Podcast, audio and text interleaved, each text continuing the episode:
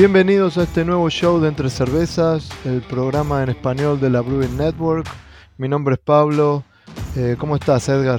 Bien, bien, Pablo. Aquí estamos, este, ahora sí que cada quien en nuestros, nuestros lugares. Justamente ahora, estoy en México, eh, aquí resolviendo problemas. Bueno, no problemas, sino ya sabes, viajando un poquito y, y este, ahora sí que probando un poquito de, de cervezas. Y nada más aquí para recordarles que Entre Cervezas es el podcast en español de la Brewing Network que busca ayudar al cervecero de habla hispana a entender los secretos y las técnicas para hacer cerveza de la buena. Claro, claro, y eso es lo que estamos tratando de hacer y e, esperamos que les haya gustado los primeros dos shows.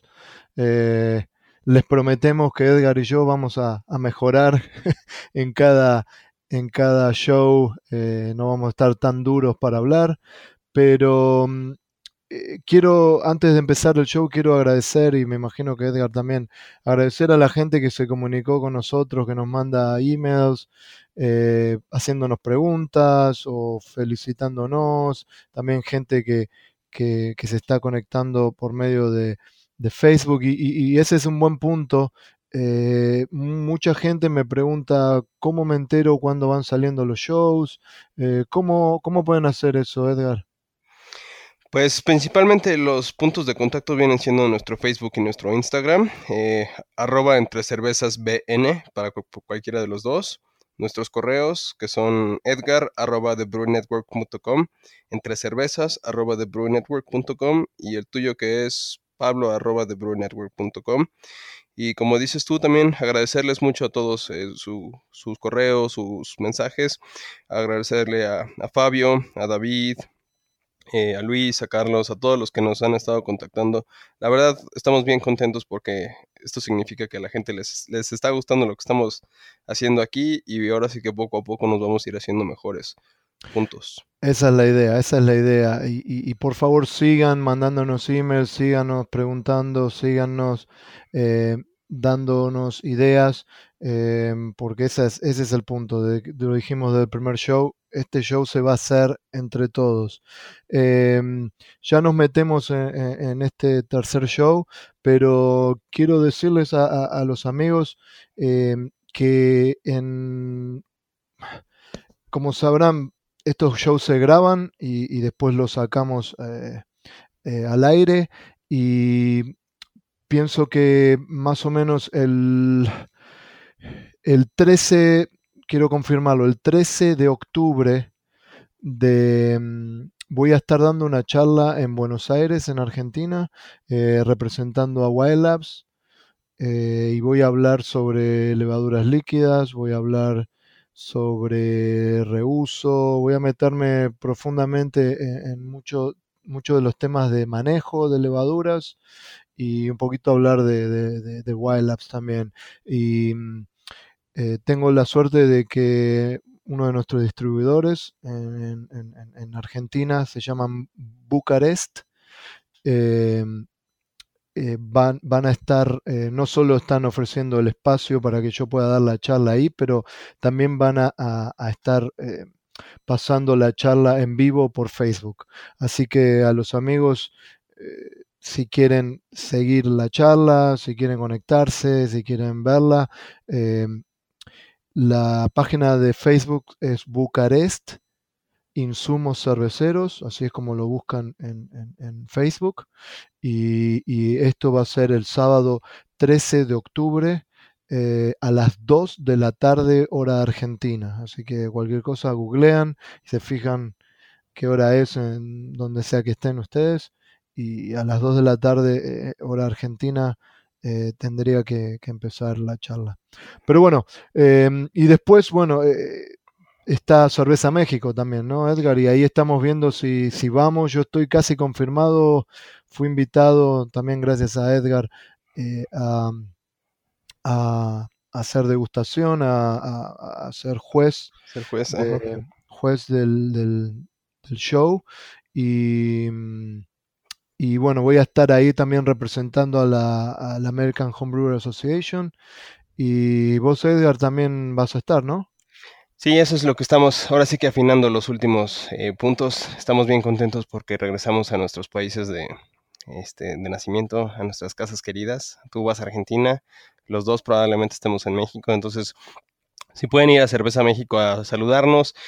Eh, vamos a estar eh, ahí dándonos vueltas un poquito en Cerveza México y vamos a estar probablemente junto con la American Homebrewers Association, que por cierto nos, eh, ha estado apoyando un poco, ahí, este, bueno, bastante, y nos, tenemos un foro directamente en el American Homebrewers Association, tenemos un foro para hablar en español. Eh, los invitamos a, meterse, es uh, www.homebrewersassociation.org. Eh, le dan clic en el, en, en el forum y directamente entre los, entre los um, temas viene discusión de cerveceros profesionales en español y discusión de cerveceros caseros en español. Entonces los invitamos a usar esa, herramienta que nos, que nos están regalando.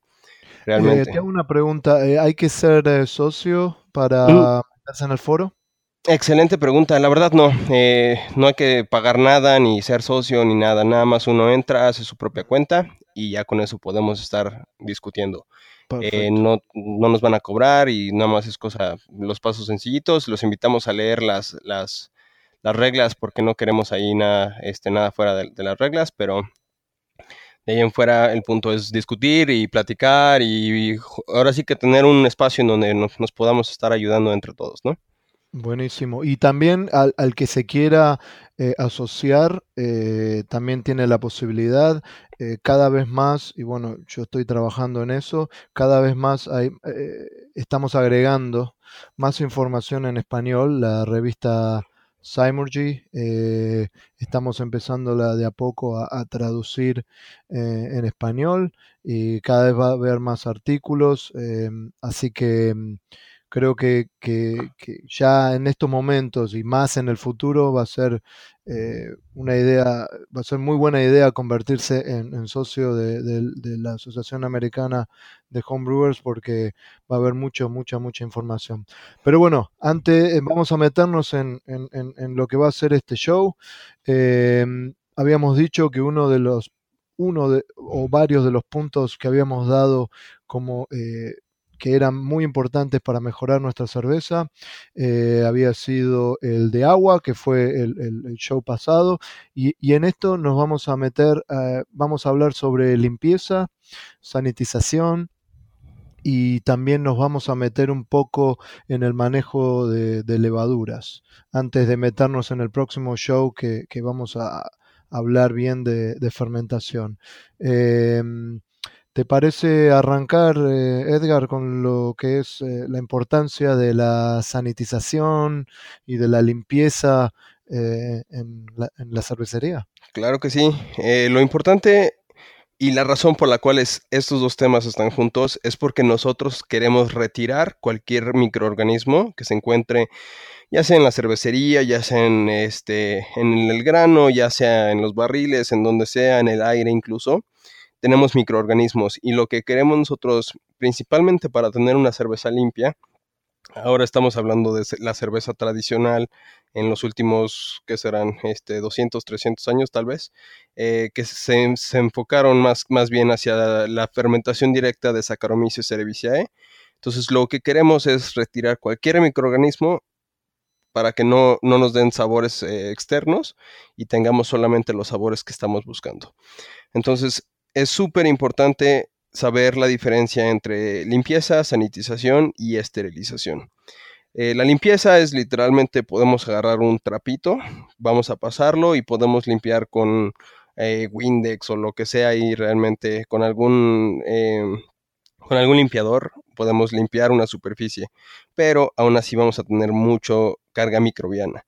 La sanitización es reducir esa carga microbiana a unos puntos en los cuales no se convierten en un problema. Y la, esterilización es el retiro completamente y eh, la eliminación de todos los microorganismos. En esterilización queda 0%. En sanitización quedamos un 99% de lo que vamos a estar eh, retirando. Y la diferencia es que realmente una célula, dos células eh, no nos van a hacer mucho daño en cerveza. Eh, esterilización se utiliza mucho en hospitales, entonces los hospitales no podemos permitir que nada toque eh, nuestro cuerpo cuando está expuesto, o sea, es gente que está realmente expuesta. Eh, y ahí es donde los utilizan.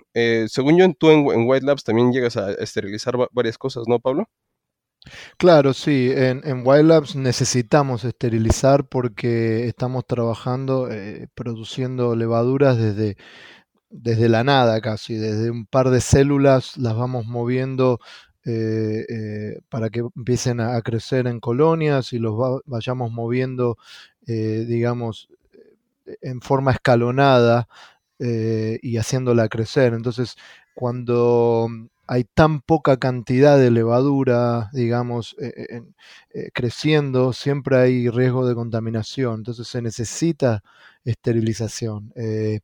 Y esa es la ventaja que tienen los cerveceros, que en una cervecería ya hay, ya están trabajando con una gran cantidad de, células, una gran cantidad de levadura, entonces no es necesario eh, eh, esterilizar eh, en una cervecería. Pero antes de que siga, quería agregar un, dato de color muy interesante que estabas hablando de hace cuántos años eh, el tema de limpieza y eso. Y, realmente es interesante saber que Louis Pasteur, el científico, el famoso científico eh, francés, eh, se metió en el tema de la cerveza y gracias a él descubrimos que lo que hacía la fermentación era, era, era, un microbio, era la levadura. Antes se pensaba que, había algo magia. en mosto, sí, o magia. Y, pero el punto más grande es, em, él escribe un libro que eh, eh, hablaba de las enfermedades de la cerveza. Y, es exactamente eso.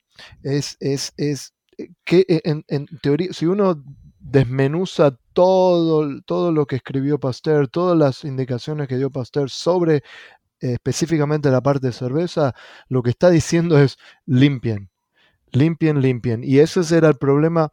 Eh, Pasteur eh, eh, odiaba a los alemanes.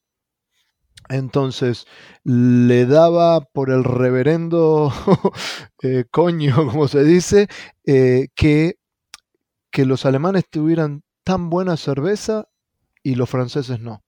Entonces, todo su estudio y todo lo que él hizo eh, relacionado a la cerveza fue en, pro de que la cerveza francesa mejore. Y lo que él se dio cuenta era que el gran problema que había era la limpieza y era la sanitización. Y entonces ahí es donde eh, eh, él da el primer gran paso para que después, más adelante, otros científicos se den cuenta de que la limpieza era, era tan importante. Pero bueno, disculpa que te, que te interrumpí con eso, pero me parecía que era un buen, era un buen punto eh, histórico para, para contarle a la gente. No, por el contrario, es excelente realmente. Como dices tú, eh, Pasteur realmente es el, el, padre de la microbiología y realmente los primeros estudios que empezó a hacer de microbiología fueron sobre cerveza. Entonces, todo esto tiene que ver, realmente, todo, todo en nuestra historia como humanidad tiene que ver con la cerveza, ¿no? Se supone que empezamos este, eh, la medicina por estar estudiando Saccharomyces cerevisiae, empezamos este, eh, la microbiología por, estar estudiando la cerveza, como decías tú, todo esto. Entonces, la cerveza es parte de, nuestra historia. Claro.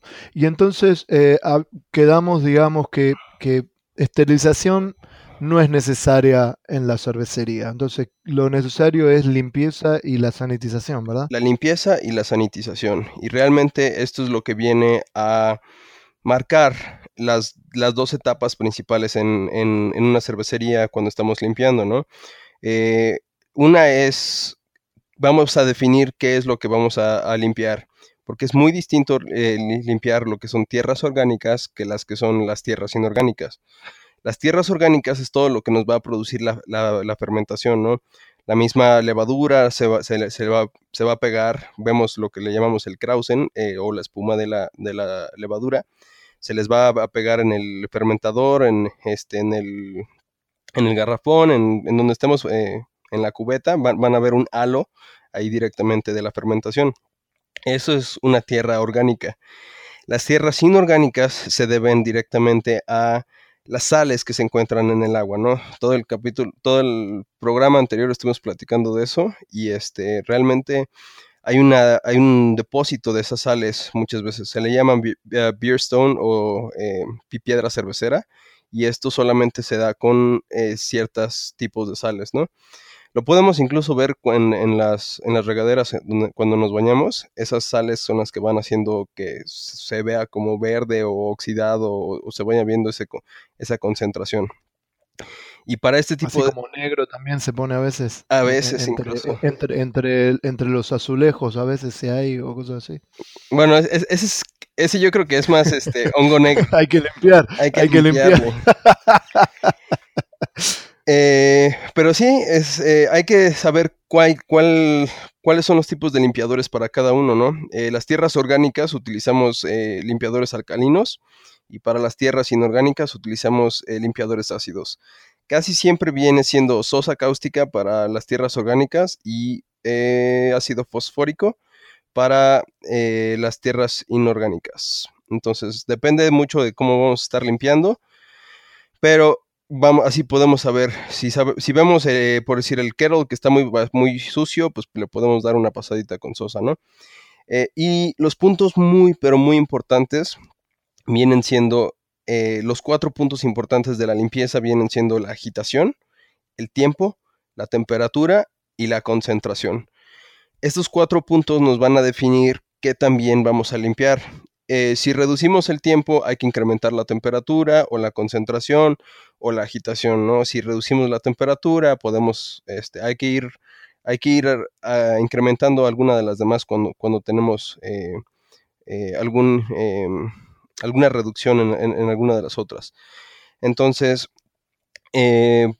muchas veces la, la, por si la sosa cáustica, que, que, es este, la principal que se utiliza en cervecerías, necesitamos una temperatura de aproximadamente unos 120. Odio esto. Eh, odio estar acá con, eh, sistema eh, inglés. extraño tanto el, los Celsius. Según yo, son, como son como 50 grados. De 50 a 60 grados es una buena temperatura para, para limpiar con, con hidróxido de sodio, que viene siendo la sosa y viene siendo en, un 2%. Eh, hay que recordar que también eh, acá los, cerveceros profesionales utilizamos algo llamado eh, PBW o PBW. este lo utilizamos porque tiene hidróxido de sodio, que viene siendo la sosa, viene un agente activador de, la de, superficie, que viene es el surfactante, que hace el agua más mojada eh, lo que hace es rompe la tensión superficial y permite que el agua se pueda meter con la sosa en, lugares más, más, pequeños y además viene con un quelante. El quelante secuestra los metales y hace más suave el agua. Entonces son esas tres cosas que contiene el PW que lo hace un limpiador tan bueno. Si pueden conseguir un limpiador de, esa calidad sería excelente, si no solamente con hidróxido de sodio, que viene siendo la, la sosa cáustica, lo podemos utilizar. El, 120 eh, Fahrenheit son casi 49 grados Celsius. Entonces el rango viene siendo exactamente entre 50 y 60 grados Celsius. Podemos utilizar, ese es el, rango correcto para la sosa cáustica, sin pasar de los 80 grados, porque si pasamos de los 80 grados vamos a hacer un flash y vamos a separar los, los, este, los químicos y esto puede ocasionar problemas. Entonces, eh, si carecen de un, un, quelante en el limpiador, van a necesitar agua más caliente. Y lo importantísimo que realmente, esto es algo que siempre me preguntan, es cómo sé cuando terminé de limpiar mi ciclo de sosa. Entonces, el ciclo de sosa es cuando tenemos que enjuagarlo, de preferencia vamos a utilizar agua caliente para, para poder retirar esa, esa, esa sosa y lo principal que podemos, que podemos conseguir es fenileftaleína. Lo repito, fenileftaleína. Ahora tengo una pregunta antes de que termines con eso. Eh, hay gente que lo llama soda, ¿no? Cáustica. Soda cáustica. Es, esa- sosa. es sosa cáustica, soda cáustica o hidróxido de sodio. Viene siendo exactamente lo mismo. Como para aclarar, para que la gente entienda que es lo mismo, estamos hablando de lo mismo. Así es. Eh, ahora sí que esa la deben de vender en cualquier lado. Eh, creo que me parece, estoy 99% seguro que el OxyClean, de hecho, es este, es hidróxido de sodio. Bueno, yo de hecho he usado OxyClean, eh, bueno, en- en- yo soy eh, eh, cervecero casero y he usado OxyClean y, la verdad que funcionó eh, muy bien. Hay, que, obviamente hay que usar el, el, eh, sin ningún aroma específico a lavanda o a nada, tiene que ser el, el, eh, clásico, ¿no? Así, así es, ahora sí que como dices tú, eso es lo más importante, ¿no? El OxyClean viene siendo, eh, es hidróxido de sodio, entonces es lo mismo que las, que la sosa y realmente lo importante es utilizarlo sin aroma, porque si no podemos contaminar nuestra cerveza con algún otro compuesto que no queremos ahí. Lo importante también es poderlo enjuagar, entonces al enjuagarlo vamos a necesitar agua caliente. Eh, el agua caliente nos va a retirar más fácilmente porque puede absorber un poquito más de, químico. Y si pueden conseguir fenalef, fe, fenileftaleína, eh, ese le das unas gotitas y reacciona con el hidróxido de sodio y se va a convertir en rosa. Entonces, cuando tu agua de enjuague deje de convertirse en rosa con la fenileftaleína, es cuando ya terminaste de enjuagar. La otra manera que podemos revisar es con los dedos. Eh, se siente jabonoso. Sí, así hago yo. Cuando no se siente jabonoso Exacto. el dedo, ahí me pienso que ya. Exactamente. Ahí, estás con, con los dos deditos, pero si, los, si lo agarras al principio, te, te deja los dedos tú jabonosos y ahí estás como media hora si- todavía, ¿no? La regla de dedo. La regla de dedo.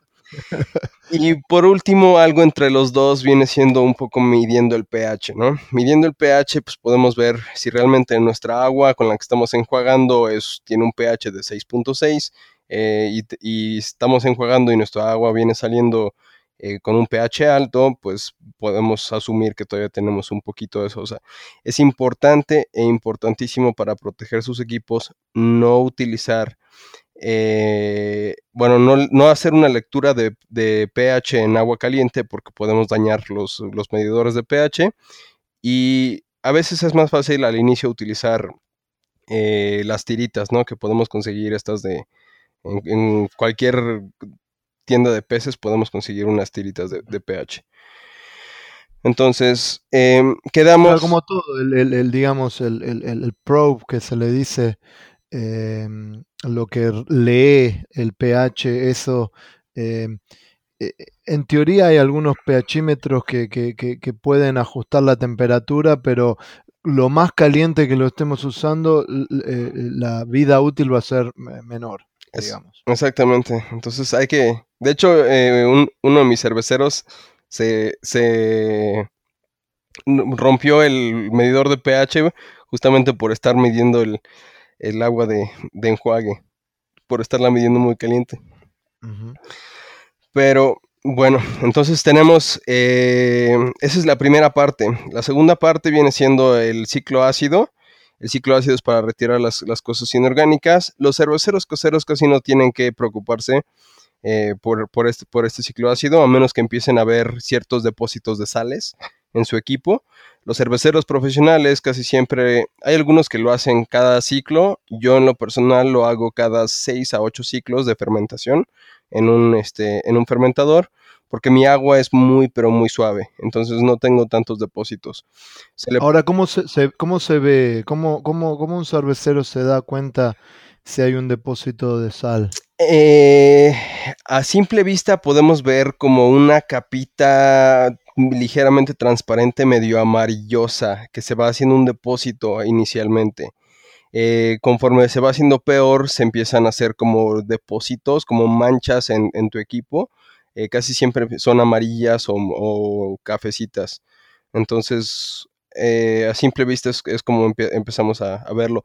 Realmente corremos riesgo por dos lados. Uno es perdemos eficiencia en los equipos y por otro lado estamos generando puntos en donde se pueden eh, quedar guardadas las, bacterias. Entonces depende mucho de su agua qué tan rigurosos tienen que ser con su ciclo de limpieza ácida. El, la sosa se utiliza al 2% más o menos, el, ciclo ácido con ácido fosfórico se utiliza también a un 2%. Hay muchas veces que lo podemos utilizar eh, caliente, pero volvemos a lo mismo, sin pasar de los 60 grados, porque pasando de los 60 grados podemos hacer un flash y generar eh, que el ácido se vuelva gas y eso ya se vuelve un, un problema o se vuelve un riesgo a la salud. Okay. Por último... 60 grados Celsius, ¿no? 60 grados Celsius. Por último, eh, tenemos el ciclo de, sanitizado. El ciclo de sanitizado es la última parte de todo el ciclo de limpieza que tenemos eh, en cerveza. Y este se utiliza ácido peracético. El ácido peracético debe de estar al punto 5%. ¿Por qué este es muchísimo más bajo? Porque este, ahí estamos en el, en el umbral de el, eh, eh, que siga siendo sin enjuague. El ácido peracético a 0.5% no necesitamos enjuagarlo. Ácido peracético a 1% ya tenemos que enjuagarlo. Y al tener que enjuagarlo estamos introduciendo agua sin, sin ningún químico y es agua contaminada y estamos recontaminando los equipos. Entonces es importantísimo leer las instrucciones. Reglas de dedo, volvemos a lo mismo, Sosa, 2%. Regla de oro, creo en otros lados le dicen regla de oro para que, para que todos entiendan. regla de oro, regla de dedo. Eh, Sosa, 2%. Ácido fosfórico, 2%. Ácido peracético, eh, 0.5%. Entonces, eh, y es súper, pero súper importante el intercambiador de calor. El intercambiador de calor es el punto de infección más importante en una cervecería. Muy buen punto estás tocando, sí, muy buen punto. Ahora sí que podemos incluso este, eh, los fermentadores los podemos lavar con agua y con jabón y le podemos meter agua hirviendo, pero si nuestro intercambiador de calor está sucio, ahí va a ser donde se nos van a contaminar todas las cervezas. Eh, bien cortito, eh, pasó muchas veces, nosotros en Wild Labs tenemos un, laboratorio analítico y muchas veces cervecerías nos mandan muestras eh, o nos, contactan con nosotros preguntándonos que tienen un problema de, de bacterias, de contaminación, de que algo está mal y y nos damos cuenta muchas veces, le pedimos que nos manden eh, muestras de distintos puntos del proceso mientras va pasando eh, el líquido o el mosto o la, levadura o la cerveza o lo que sea en el punto donde sea que encuentren y la mayor eh, cantidad de veces que, que encontramos contaminación, la mayor cantidad de las veces viene de, del intercambiador de, temperatura. Claro, es que es un punto donde se puede, muchas veces la gente dice, ah, sí, le pongo agua caliente y ya, ya se limpió, ¿no? O sea, hay que meterle nuestro ciclo completo de, de sosa, ácido y sanitizante para dejarlo reluciente. Incluso cada, yo lo hago eh, dependiendo de mi, de mi, este, de cuántas veces haga, cerveza, pero en general lo hago cada dos semanas, dos, tres semanas. Meto el intercambiador a contraflujo. Eh, ahora sí que la salida es la entrada y la entrada es la salida. Y eh, al inicio pongo diferentes velocidades. Pongo una velocidad lenta, pongo una velocidad media, una velocidad alta y además voy restringiendo el flujo en la salida. Nunca en la entrada de, especialmente nunca en la entrada de una bomba hay que restringir el flujo hay que restringirlo solamente en la salida, porque esa restricción y esas diferentes velocidades van a hacer que los químicos penetren en, puntos donde a veces son puntos ciegos a ciertas velocidades. Entonces, así podemos ir previniendo muchas veces este, infecciones, ¿no? Porque el intercambiador me ha tocado tantas veces, como dices tú, tantas veces que no lo limpian correctamente y ese es un punto de infección enorme, ¿no? Ahora, eh, había un, un oyente, em, creo que se llama David, que se comunicó con nosotros y nos preguntó eh, sobre un producto específico, el Star Sun, que es a base ácida, ¿verdad? Es un ácido fosfórico, así es, grado alimenticio. Y, y nos preguntaba eh, cuánto tiempo podía durar una vez que lo preparaba y si el pH tenía alguna, eh, si había alguna forma eh, por medio de controlar el pH de saber si todavía estaba activo o, no. justamente, ahora sí que no por nada lo dijimos desde el, desde el, el primer show. Comprar un medidor de pH es de las cosas más importantes que puede tener un cervecero porque el Starsan es, es, un, es, este, es un sanitizante muy bueno. Eh, como decíamos, es ácido fosfórico de grado alimenticio, eh, está al 0.5% y se encuentra en un pH de 3.5. Entonces, si el pH es, es este, un poco mayor a 3.5, el Starsan ya no va a servir. Ahora, también existen, eh, se puede quedar en ese pH, pero si tu agua es muy dura, tu el ácido fosfórico eh, también es un, eh, es, ¿cómo se llama? Es un quelante, secuestra este, los, los metales. Entonces, eh, genera una reacción en la, cual esta reacción va a hacer que se vea nubloso el, líquido. Si el líquido ya se ve nubloso, hay que cambiarlo, porque ya, ya va a, dejar de, ser tan activo. Otra cosa, la última que podemos utilizar también este, puede ser eh, yodo. Yodo se compra muy, muy fácilmente en las farmacias, lo podemos utilizar como sanitizante. Y este es muy fácil porque si lo aventamos unos chorritos, eh, vamos a, teñirle. Acá decimos la regla de dedo es eh, un, un este, ¿cómo le llaman a las, a monedas estas de centavo? dirty penny. un penny se ve como eh, una moneda de cobre sucia. Entonces, cuando el, yodo, cuando precipita, va a, llevarse ese color consigo mismo y ya sabemos que no, va, no nos va a servir. Por lo menos acá en los Estados Unidos, por, eh, en mi experiencia, eh, más que nada los cerveceros caseros que usan estos, estos productos son como, están divididos. Los que les gusta usar el yodo y los que les gusta usar el, Star Sun, que es el ácido fosfórico. Eh, y todo tiene su pro y su contra. Eh, los que están del lado del, del, ácido fosfórico dicen, ah, no me gusta ese color que deja, me tiñe todo, ¿verdad? Porque ese, ese, ese yodo va a teñir eh, el fermentador, el si estamos usando plástico, a veces hasta queda en el vidrio. Y, del otro lado, los que les gusta el yodo y no les gusta el ácido fosfórico, no les gusta la espuma que, que, que, que, forma este ácido fosfórico cuando se mezcla con el agua, ¿no? Claro. Y es súper importante, siempre hay que agregar el químico al agua, nunca el agua al químico, porque si aventamos el agua al químico, especialmente con ácido fosfórico, el ácido fosfórico tiene, eh, tiene una reacción exotérmica y es un poco explosiva, entonces este, te puede llegar a salpicar y esto más que nada es por seguridad, siempre agregar el químico al, al agua. Entonces, ya nada más como, ahora sí que último, este, recapitulación sencilla, eh, los pros utilizan sosa, hidróxido de sodio al 2%, ácido fosfórico al 2% y ácido peracético al 0.5%. Los homebrewers pueden utilizar eh, en el alcalino, pueden utilizar OxyClean. Eh, también muchas veces limpian simplemente con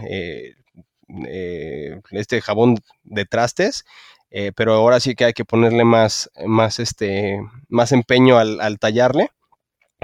Y para sanitizante eh, eh, se debe de usar el alcohol al 70%, que era lo que habíamos dicho en, algún este, en el primer, programa. Es importante que sea el 70% y no al 90% porque se evapora muy rápido. Para que no se evapore y, que esté en contacto más tiempo. Y, y justamente el otro sanitizante que podemos utilizar puede ser eh, yodo o ácido fosfórico grado alimenticio al 5%. Es, volvemos a lo mismo, hay que tener cuidado con los químicos nada más. Perfecto. Entonces, Entonces, ¿estamos, ¿estamos bien con el tema de limpieza? ¿Quedó claro? espero que sí. El punto nada más es limpiar todo muy bien y tener este todo muy sanitizado para que todo quede bien limpiecito. Perfecto. A mí ya me está dando sed. eh, necesito parar un minuto, tomarme, terminarme esta cervecita y, y volvemos y, y charlamos de manejo de levadura. Va, me ¿Qué te parece perfecto. Déjame ir por una cervecita, ¿va? Ahorita nos vemos, Pablo. El programa de certificación Cicerón está emocionado de anunciar el lanzamiento de su ebook Introducción a la cerveza en español. Este es un libro corto que ofrece conocimientos sobre la mejor bebida del mundo, la cerveza. Con un enfoque en sabor, este texto explica sobre los estilos más comunes para que puedas entender mejor la cultura de la cerveza y así puedas explicarla a otros. Encuentra Introducción a la cerveza ya en amazon.com.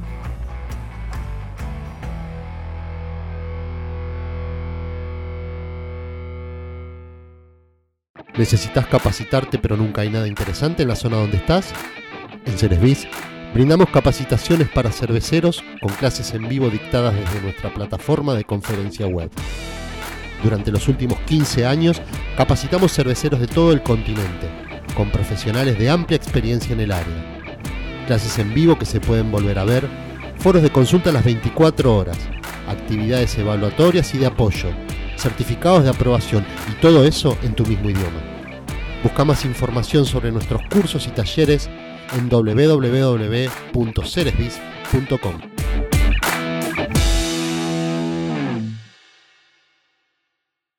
Bueno, estamos de vuelta, eh, ya más relajados después de esta cervecita.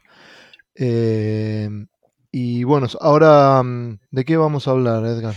Eh, justamente de levaduras ahora, el manejo de las levaduras, ¿no? Ahora que ya retiramos completamente, limpiamos y sanitizamos y retiramos la carga microbiana, nosotros solamente vamos a introducir una sola, un solo tipo de levadura, ¿no? Eh, ya depende de los gustos, del estilo de cerveza y todo, qué, levadura es la que vamos a introducir, pero por eso es importante quitar todos los microorganismos, ¿no? No queremos sabores ácidos en una cerveza este, inglesa o en una porter o en una stout. Entonces, lo que, lo que hay que hacer es retirarlos todos y vamos a introducir el que queremos, ¿verdad?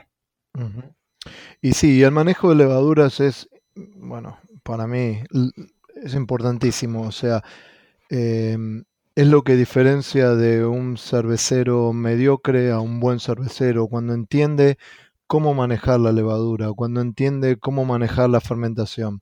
Eh, vamos a hablar de fermentación en en, el este próximo. Vamos a dar una introducción pequeña de, de- de lo que es manejar, de lo que es entender un poco eh, eh, las levaduras. Y, las levaduras eh, tenemos líquidas y tenemos secas. Yo tengo entendido que más que nada en estos momentos en, lo que es Latinoamérica se usan más que nada secas que líquidas. Entonces quería empezar como a hablar un poquito de las diferencias que hay. Y, básicamente la diferencia es que la levadura seca es una levadura que, que era líquida y que se la deshidrató, ¿verdad? Se le sacó todo el agua. ¿Y cuáles son las diferencias? Bueno, eh, los pros y los contras eh, son varios. Eh, los pros de una levadura seca es eh, la vida útil. Una levadura seca que, que- que- no tiene ningún contenido de agua eh, va a durar mucho más tiempo. Tiene un- una vida útil de por lo menos un año eh, eh, fuera de la heladera y si la ponemos en la heladera tiene mucho más tiempo que eso. Em, y mm, la levadura seca también es más fácil, digamos, entre comillas, de utilizar em, y, y se puede, y se puede eh, utilizar, eh, digamos, eh, la levadura líquida lleva más un proceso de, digamos, donde hay que entender un poco más qué es lo que estamos haciendo. Y, y- hay una buena analo- analogía que, que siempre se usa y, para que la gente entienda bien la diferencia. Eh, una levadura líquida, una levadura seca, se puede llevar al mismo caso a lo que es eh, leche fresca y leche en polvo. eh, una uva y una pasa de uva. ¿ok? Esa es más o menos la, idea. O sea, em, la levadura líquida, si viene de un buen laboratorio, obviamente va a ser pura. No va a pasar por los procesos que tiene que pasar una levadura seca, que son los procesos de deshidratación, que son procesos que pueden ser estresantes para, la levadura. Por eso, esa es una de las razones por la cual no hay mucha variedad de eh, cepas eh, secas. Es, digamos. es complicado, ¿no? Realmente, o sea, pasar por un proceso de liofilización, el retirarle esa, esa agua a la levadura no es tan fácil, porque si la dejamos al sol, obviamente la vamos a secar, pero la vamos a matar, ¿no? Y es un, es un proceso tan complejo que eh, la levadura va a, resentirlo, ¿no? Al inicio. De hecho. Sí, y para. Sí, decime. Por así que justamente como decías este, en, algún programa anterior, decías, hay que, es súper importante hidratarla, ¿no? Eh, eh, lentamente, no nada más meterla directamente al mosto por la, seca, porque acaba de pasar por un proceso de, retirarle el, el agua y este proceso, o sea, la va a estresar mucho. Exactamente, y, ese es el punto. Em, la, no hay tanta variedad de levadura seca por ese punto, porque se estresa ¿eh? y no todas las cepas pueden eh, soportar ese estrés. Hay algunas que sí y hay algunas que no. Entonces, eh, al margen también de todas las em, posibilidades. Cuanto hay que ser, hay que ser realista y, decir que em, la tecnología de hoy para el, secado o para la deshidratación de levaduras es mucho, mucho mejor de lo que era años atrás. Eh, estamos 20 años atrás o 15 años atrás, la verdad que las levaduras secas eran más que nada un problema de, contaminación. Hoy por hoy eh, la tecnología mejoró mucho y, puede bajó mucho los niveles de contaminación. Ahora, eh, el punto es que y eso lo, sabemos, lo que hacemos cerveza, cuanto menos manoseamos la levadura, mejor es, ¿verdad? Entonces, esa es la diferencia entre una levadura líquida y una levadura seca. Una levadura seca eh, se puede producir en, gran cantidad y tiene una buena eh, vida útil, entonces puedo hacer una gran cantidad y ir vendiendo de a poco. Una levadura líquida necesita ser fresca, necesita hacerse eh, eh, en un tiempo específico tiene, tiene, una vida útil, entonces necesita vender o, enviar eh, fresco. Pero em, volviendo a lo que estabas diciendo, em, es verdad, la, célula de la levadura, vamos a decirlo así en términos generales, se achicharra cuando se le quita el líquido, cuando se le quita el agua. Entonces, eh, un, problema que hay, de, que, sucede mucho y veo mucho a menudo cuando viajo, cuando veo, cuando hablo con cerveceros que, usan levadura seca, es que se, algunos la, tiran directamente la levadura, el, ladrillo, como se le dice, eh, seco, se lo tiran directamente al mosto y, y creo yo que eso es un problema. ¿Por qué? Porque eh, imagínate el, shock que va a tener esa levadura que está, digamos, eh, en un estado así disecado, directamente golpeándose contra una cantidad de azúcares y, eh, increíble, ¿verdad? Entonces, yo recomiendo, ¿cómo? Exactamente, o sea, es ese, ese golpe, ¿no? Directamente que tiene. Claro, eh, sí, eh, produce mucho estrés, mucho... Eh, se dice que posiblemente hay... posiblemente un, casi un 40, un 50% de las células eh, eh, mueran directamente por ese shock. Em, entonces yo les voy a recomendar a los que usen levadura seca rehidratarla. Muy importante. Existe una, la levadura. existe una analogía que me gusta mucho decir, justamente cuando alguien trae una levadura nueva o una levadura seca o un, este, una levadura líquida. Eh, vamos, eh, eh, si la temperatura está baja, la levadura está dormida, ¿no? Su metabolismo es, lento, no, no, está consumiendo tantos azúcares, no está consumiendo tanta energía. Realmente la levadura está dormida, entre comillas, ¿no? Entonces la despertamos y la queremos poner a trabajar. Entonces, hay, la, mi, mi analogía favorita es cuando te despiertan, estás bien crudo, ¿no? Porque andas todo deshidratado. Entonces, es muchísimo mejor que la despertemos con unos chilaquiles o... Eh, ahora sí que soy, soy muy mexicano, ¿no? Pero a mí, me a mí me encanta despertar la cruda con unos chilaquiles bien picosos. O con un Bloody Mary. con un Bloody, Mary. Este, eh, despiertas te consienten al inicio y te ponen a trabajar, es muchísimo mejor que directamente te saquen de la cama y te avienten ahí al agua fría y te pongan a trabajar, ¿no? Eh, la levadura seca, eh, si la pones directamente en el, en el fermentador con este 12-15 grados plato de azúcares, esto va a despertarla, le va a hacer un, shock osmótico, van a, van a tener muchos problemas y la mitad de tu levadura se va a morir, ¿no? Porque no, no va a, tolerarlo.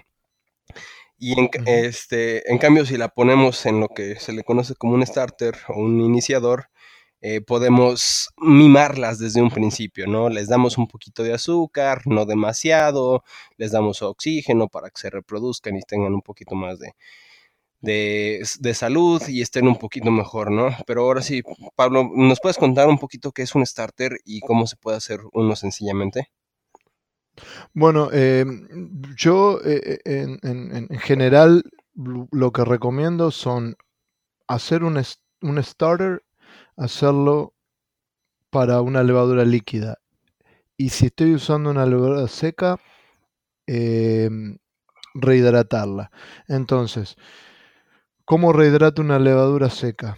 Em, tengo que usar agua. Para mí agua es la mejor eh, forma de rehidratar. Hay que, hay que, hay que entender que la, que la, que la pared celular, que, esa membrana tan importante, de, que es, que es, que es la, base de, que es, eh, digamos, el, eh, lo que deja transportar todos los ésteres, los nutrientes para adentro, los ésteres para afuera, los alcoholes, eh, em, eh, todo, todo, todo lo que, lo que hace la célula es todo en base, eh, base digamos, a esa membrana.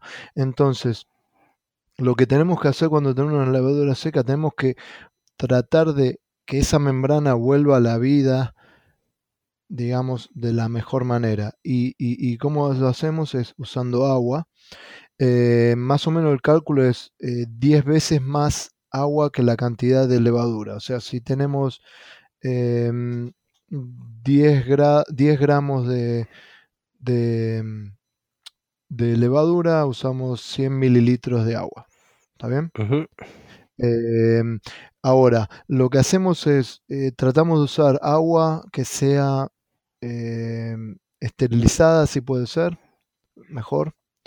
Em, y le vamos a echar en forma de lluvia la levadura sobre esa agua y la vamos a dejar reposar por por lo menos 15 minutos sin hacer nada. Hay que, en forma de lluvia, que no se armen grumos ni nada en esa agua, en forma de lluvia, echarle para que esa levadura lentamente se, vaya juntando con el, agua y esa agua empiece a rehidratar eh, a la pared celular, a la membrana eh, plasmática. Y mm, una vez que pasaron los 15 minutos, ahí podemos mezclar eh, de forma tranquila y formar, como se dice, una crema. Empieza a formar la crema ya se parece más a lo que es una levadura líquida y, ahí dejarlo reposar unos 5 minutos más y ya estaría eh, lista para, para inocular en, en, el mosto. Y cuando hablamos de starter, me gusta hablar de, de usar levaduras líquidas. Eh, un starter, eh, lo que hay que pensar es que es una forma de crear, em, despertar la levadura o, o, de, o también muchos usan starter para, para digamos, eh, formar más cantidad de levadura, ¿no? Entonces, eh, si uno quiere hacer crecer la levadura, siempre lo más importante es que eh, este, eh, el mosto sea de, de, una densidad baja. ¿Cuánto sería el Estamos máximo? hablando... Y eh, para los que hablan en, en, en, en densidad, estamos hablando de 1.040 y sería en plato 10. sería más o menos que 11. Son 10, creo. 11, 10, 10, Ujú. 10 sí, 10, 10 más platos. o menos. 10 platos. eh, y mm, tiene que ser bien bajo. Eh, no nos vamos a meter mucho en la biología y el por qué. Hay, hay un efecto eh, que, que, que, que- explica el por qué. Ya en otros programas nos vamos a meter en eso, pero eh, por ahora vamos a decir que sea bajo. Em, Realmente lo que yo eh, hago, por decir, cuando necesito hacer un starter, es este, consigo un poco de DME, ¿no? Que es extracto de, de, de malta, eh, y lo, lo busco hacer este, más o menos para 10, 10 platos, ¿no? Y, y lo introduzco. Eh, el punto también es introducir un poquito de oxígeno, entonces procuro ponerle un, este, un algodón o algo para evitar que le caiga polvo, pero puede, existe ese intercambio de, de- de gases sin ningún problema, ¿no? Y lo, lo agito un poco. Hay unos este, platos eh, para agitar en, en el laboratorio que... Sí, e- es- eso sería ideal porque eso le mantiene eh, oxigenación todo el tiempo. Por eso eh, hay, hay, hay, eh, cuando uno habla de starters, eh, hay, un, hay una confusión. Uno puede hacer un starter para que la levadura se active, ¿verdad? Y después la echamos. Y también se puede hacer un starter para que la levadura crezca, claro. ¿ok? Entonces, eh, son, y, y pasa también en, en, en, en, la parte de los profesionales, ¿no? A veces hay una confusión entre, oh, eh, hago una fermentación previa para que crezca el conteo celular o eh, estoy realmente haciendo crecer levadura. La levadura realmente crece con oxígeno, la levadura crece con una buena temperatura, eh, la levadura eh, crece sin tener nada relacionado a la fermentación. Entonces hay dos puntos que, y, y que a veces eh, podríamos hacer un- hasta un show de esto hablando de la diferencia entre lo que es activar una levadura y lo que es hacer crecer la levadura por medio de la fermentación o realmente hacer crecer la le- levadura de una manera que, que- que- que no esté fermentando, sino que sea aeróbica y no anaeróbica.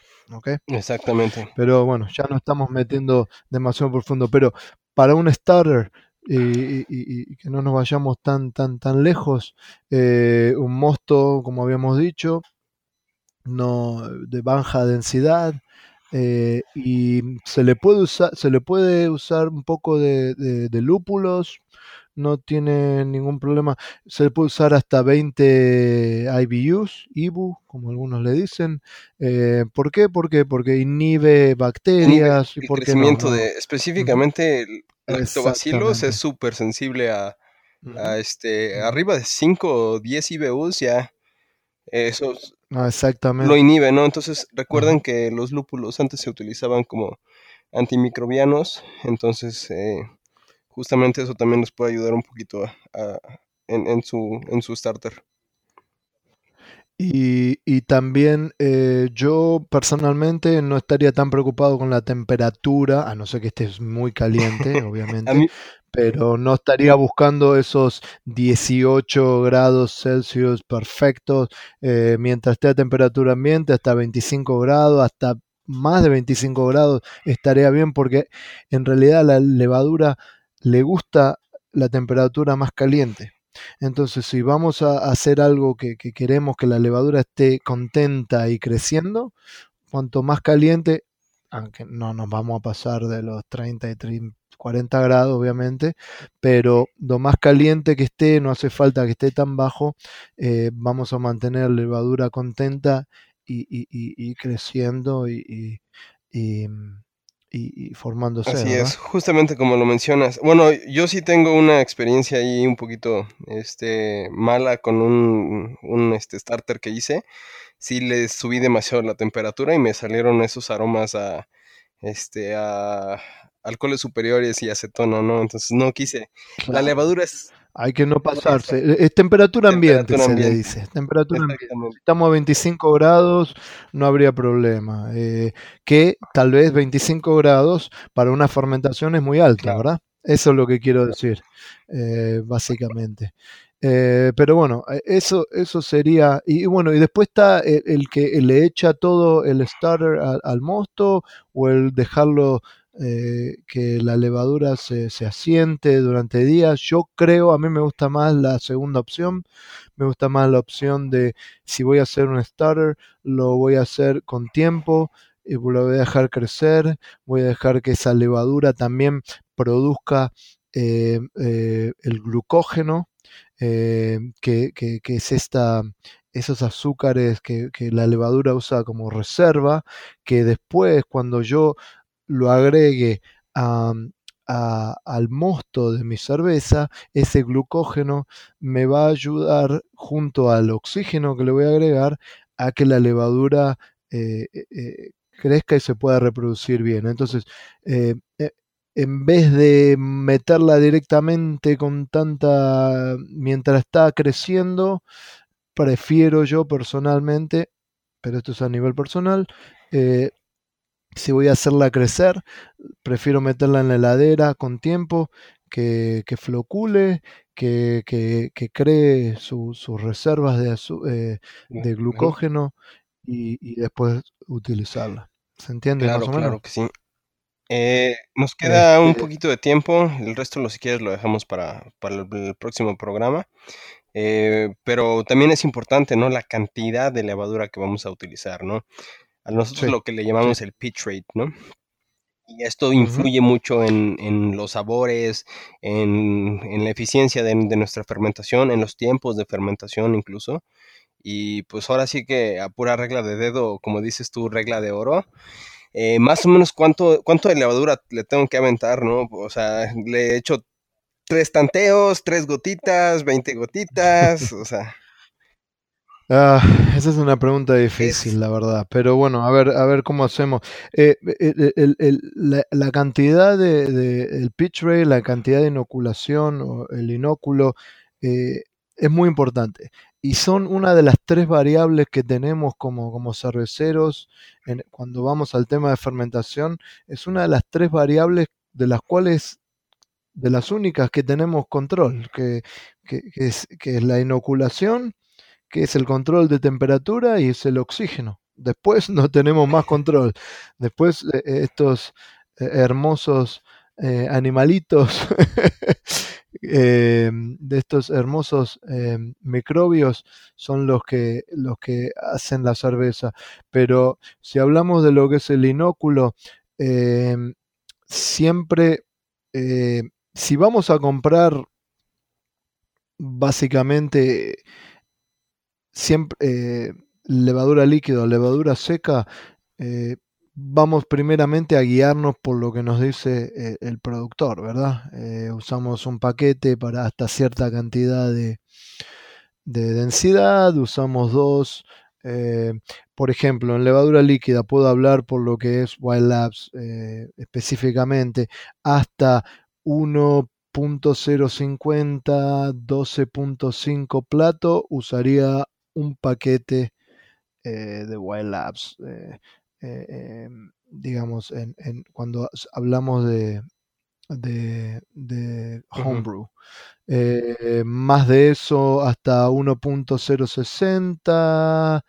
Em, hablaría de dos paquetes y más de eso ya hablaría de tres paquetes. Más o menos ese es el cálculo eh, a regla de dedo, a regla de oro que, se usa. Y más o menos lo mismo con las levaduras secas, un paquete de levadura seca también podría fermentar de, la, misma, de la misma manera. Ahora, cuando hablamos de, de, los grados de inoculación, hay que tener en cuenta algo. Uno puede jugar un poco con, con, la, con la, cantidad de levadura que agrego dependiendo de la cerveza que, que, quiero crear. Entonces, en general, porque estamos hablando de microbiología, esto es en general, no hay uno más uno, no siempre es dos en microbiología, eh, una baja inoculación me, va a dar un mayor crecimiento de células, o sea, voy a estresar las células, van a querer crecer más porque, porque hay mucha cantidad de azúcar para la cantidad de células que hay y me va a dar eh, mucho más sabores, va, a tener mucha más presencia la levadura, mucho más producción de ésteres, exactamente. Ajá. Y, en lo contrario, si hago una, quiero una cerveza bien limpita, como se dice, em, voy a agregar una buena cantidad de levadura, voy a tener menor crecimiento, menos estrés de la levadura y, la levadura no va a tener tanto impacto eh, eh, en, el sabor, digamos, va a ser más limpia, va a dejar que los lúpulos o los granos o la, malta brille más. En términos generales, ¿no? Porque también depende de, las cepas que estamos utilizando también y temperaturas y claro eh, como bueno también se puede decir que las temperaturas no lo más lo más alto que, que, vaya a la temperatura de fermentación lo más cerca que esté a los 70 grados Fahrenheit digamos 20, eh, como 22 más o menos. 21 sí, Celsius 22 Em, lo más, eh, la levadura va a estar más activa y va a estar formando más ésteres también, más eh, alcoholes superiores. Y, lo más bajo que esté en ese rango, 68 Fahrenheit, 18 más o menos Celsius, em, me va a dar una cerveza más limpia, eh, más, sin, tanta, sin tanta em, característica de la, de, la levadura. Em, ahora, lo que es inoculación, lo que siempre se dice, hay una regla que se dice, se necesita un millón de células por mililitro de mosto por eh, grado plato. Suena bien complicado y, me parece que tenemos que en otro show hablar bien de esto, pero em, básicamente eh, para terminar hoy y, a ver si les damos una buena idea en el reuso de levaduras.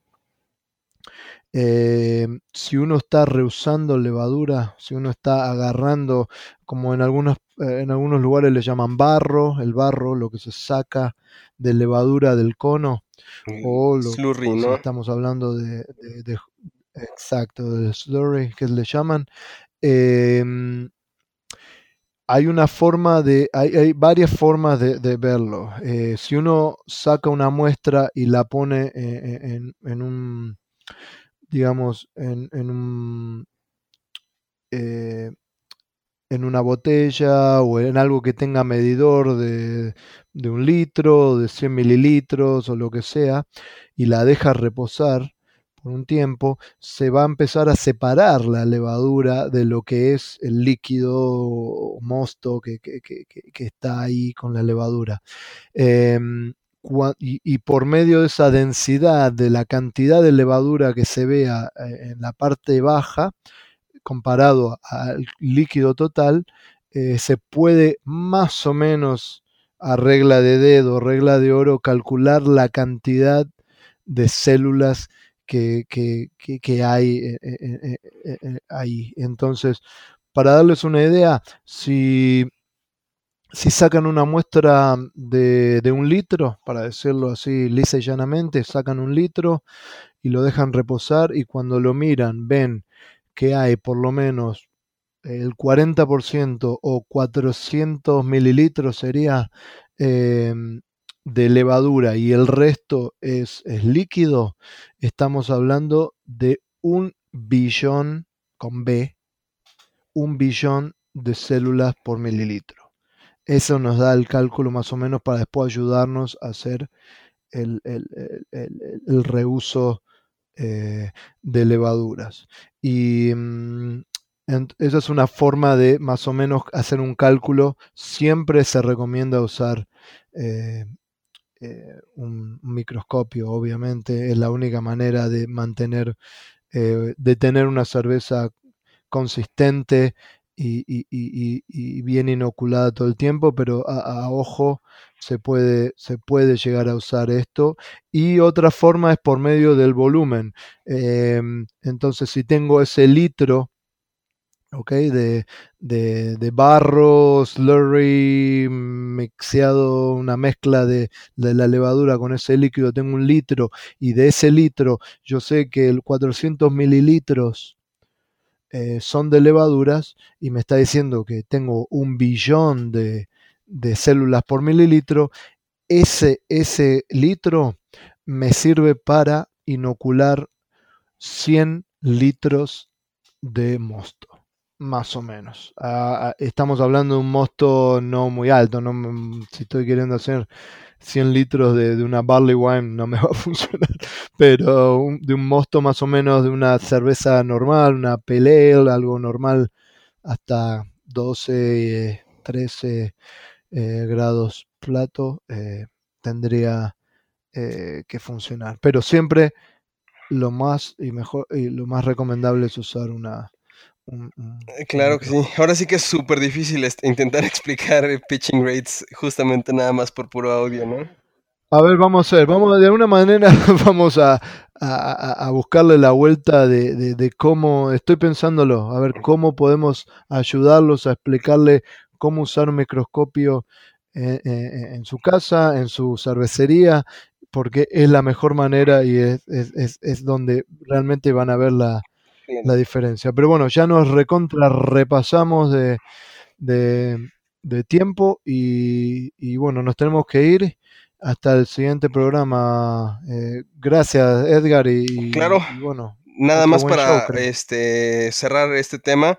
Recuerden que un, eh, un pitch rate, un, este, un grado de inoculación bajo, siempre va a llevar eh, mayor cantidad de de diacetil, mayor cantidad de, alcohol, eh, alcoholes superiores o este, mayores ésteres, mayores eh, azufres, eh, mayores gravedades terminales. Probablemente tengamos fermentaciones atoradas y corremos un poco de riesgo con las infecciones. Una, sí, siempre, siempre, siempre es preferible más que menos. Más que menos. A, menos que sepamos realmente qué estamos haciendo, podemos realmente bajarle mucho, ¿no? En cambio, un, pitch rate alto, este, un grado de inoculación alto, nos va a llevar a, baja producción de, ésteres, fermentaciones muy rápidas. Eh, vamos a tener muchas veces una. Ah, puede decaer un poco nuestro cuerpo en la cerveza y si nos tardamos mucho en retirar la levadura, podemos llegar a autólisis, que viene siendo la levadura muerta. Entonces, pero bueno, ahí ya nos metemos en el próximo show de, fermentación, que es el, eh, el que viene ahora. Eh, vamos a hablar un poquito de todo eso.